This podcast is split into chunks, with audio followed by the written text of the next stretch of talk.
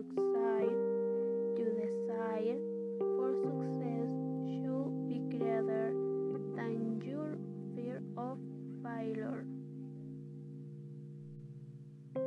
Hi, my name is Naomi.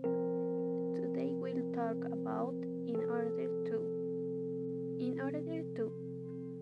We use in order to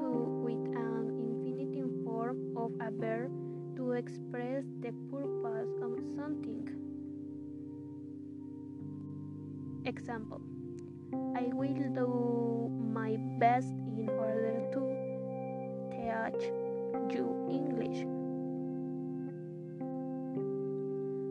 Let's remember that in order to is much more formal than to.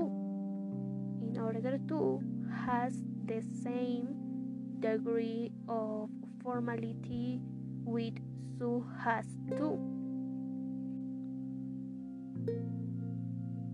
When we want to make infinitive clause negative or negative infinitive, we use not before to. Example, she worked hard in order not to fail at the class.